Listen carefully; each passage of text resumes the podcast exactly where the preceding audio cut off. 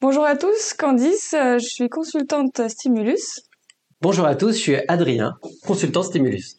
Aujourd'hui, on va poursuivre ensemble notre enquête de sens et on va traiter plus précisément du lien entre sens et relation. Déjà, compte tenu du fait que le sens au travail repose inévitablement sur les caractéristiques individuelles de chacun, on va voir que la perception de ce sens au travail par l'individu, elle est déterminée alors déjà par ce que je fais, donc le contenu du travail, dans quelles conditions je le fais, le contexte, et puis aussi et surtout avec qui je le fais. Et aujourd'hui, on va vraiment se concentrer sur cet aspect-là, c'est-à-dire en quoi ces relations humaines influencent-elles le sens du travail? Oui, et c'est d'ailleurs souvent ce qui reste quand tout le sens du travail en lui-même a disparu. C'est la solidarité avec les collègues dans l'adversité qui est porteuse de sens. Et d'ailleurs, ça se voit euh, tous les jours.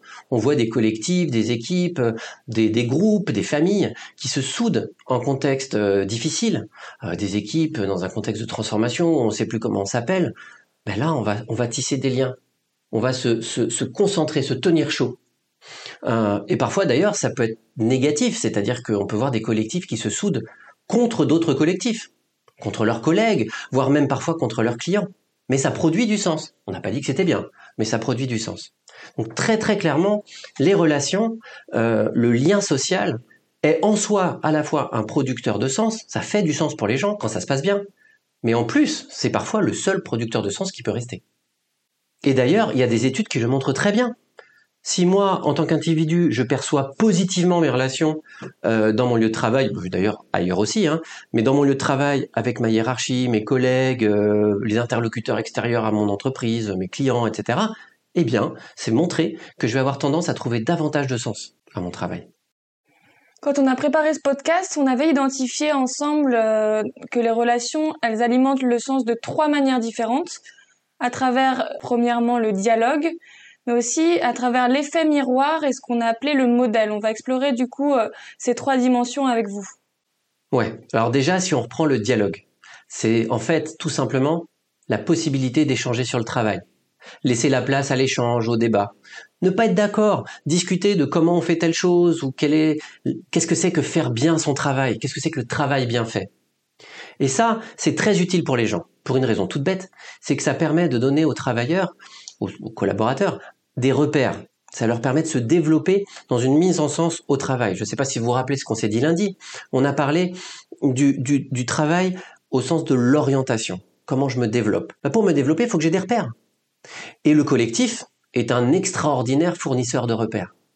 Quand on parle de collectif, dans l'imaginaire, souvent on peut penser euh, à nos homologues, à nos collaborateurs proches, l'équipe euh, qu'on fréquente vraiment au quotidien dans le cadre de notre activité. Moi, je me demande si ça ne peut pas aller au-delà, ce terme de collectif. Bien sûr, c'est bien au-delà de la notion d'équipe. Ça peut être avec les clients, ça peut être au sein d'un projet, ça peut être entre équipes. Peu importe, à partir du moment où on a l'habitude au quotidien d'avoir des liens avec les personnes. Mais je voudrais revenir sur cette histoire de dialogue sur le travail. Le dialogue sur le travail, on a vu, produit des repères. Mais c'est aussi une extraordinaire protection quand autour ou quand l'équipe est confrontée à de l'incohérence. Quand on me demande de faire des choses qui sont impossibles à faire, ou quand on me demande de faire et de la qualité et faire ça rapidement et que je sais que c'est impossible. Eh bien, là, en équipe, on va échanger là-dessus. Déjà, constater l'incohérence ensemble. On, on se tient chaud quand on dit ça. Mais aussi, on peut tricher ensemble. On peut faire des choix. D'accord? Et ça, c'est extrêmement protecteur. Pourquoi? Bah, Parce que face à une contradiction, face à des exigences qui sont en opposition l'une avec l'autre, tricher ensemble, c'est remettre de la cohérence et donc remettre du sens là où il n'y en avait pas. Et c'est extrêmement protecteur pour les personnes. Ok, donc là on avait notre première idée que le dialogue va alimenter le sens. Ensuite, je vous parlais de l'effet miroir, et c'est vrai qu'on peut voir que dans le cadre professionnel, les relations, ça va être l'occasion pour chacun de, de, donner à voir son rapport au monde, de donner à voir son rapport au travail, à l'entreprise, et donc d'une certaine manière, ça va participer à notre construction identitaire en fait. Et c'est ça qu'on entend derrière effet miroir. Exactement. En fait, ce qu'il faut vraiment bien avoir en tête, c'est que le collectif est la principale, l'essentielle source de reconnaissance. Le salaire est important, mais les échanges que je peux avoir avec mes collègues, le fait qu'ils me renvoient le fait que j'ai bien bossé, que je suis un bon professionnel, que j'ai les bons comportements aussi, que j'ai une posture éthique ou morale, qu'on soit valorisé là-dedans. Ou au contraire, qu'on puisse avoir des débats ou des échanges, ou qu'on me renvoie le fait qu'il faut que je progresse sur tel ou tel aspect, ça c'est quelque chose qui me reconnaît.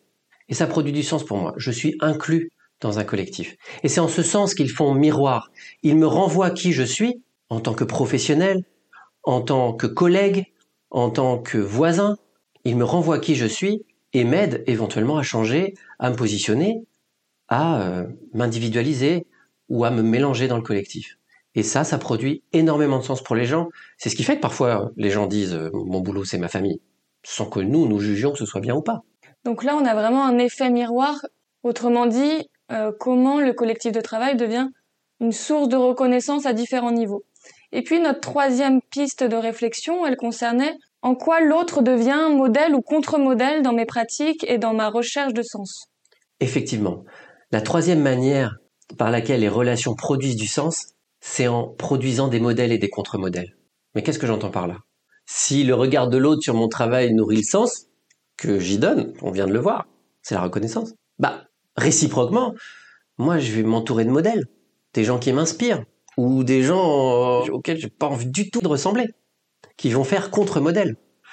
Pas parce qu'ils sont pas bons, ils peuvent être pas bons, mais aussi peut-être parce qu'ils se comportent pas comme il faut, parce qu'ils ont pas la bonne éthique dans leur travail, parce qu'ils se comportent pas bien avec leurs collègues. Et en ce sens-là, les autres me régulent en fait, me permettent aussi de, de me positionner par rapport euh, à euh, mon travail et par rapport au sens qu'il va produire. Donc en ayant ces différents éléments en tête, si on part du postulat que moins on a de relations, moins on donne de sens, autrement dit loin des yeux, loin du sens, on peut se demander si euh, l'essor massif du télétravail est en cause dans le sentiment de perte de sens au travail partagé par certaines certaines personnes, certains collaborateurs que nous on rencontre dans le cadre de nos activités.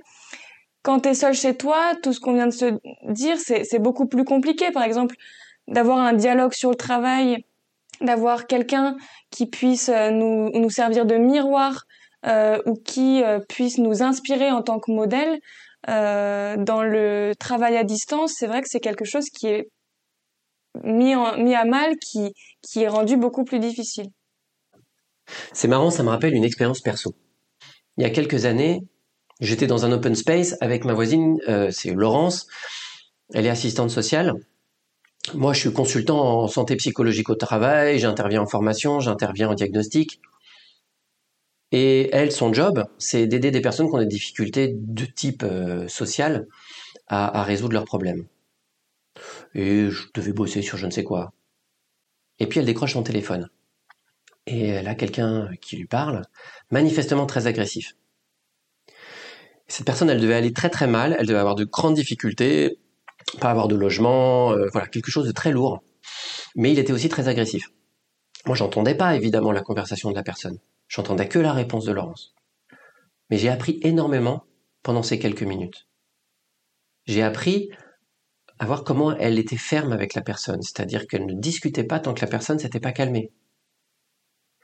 Et j'ai appris aussi à voir qu'une fois qu'elle avait calmé la personne, elle pouvait là travailler concrètement, pas à pas, et lui donner les instructions pour qu'il puisse corriger son problème.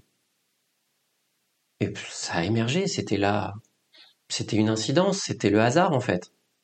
Ben moi j'ai grandi avec ma voisine. C'était fugace, c'était cinq minutes. Ben ça je suis pas sûr que ce soit possible à distance.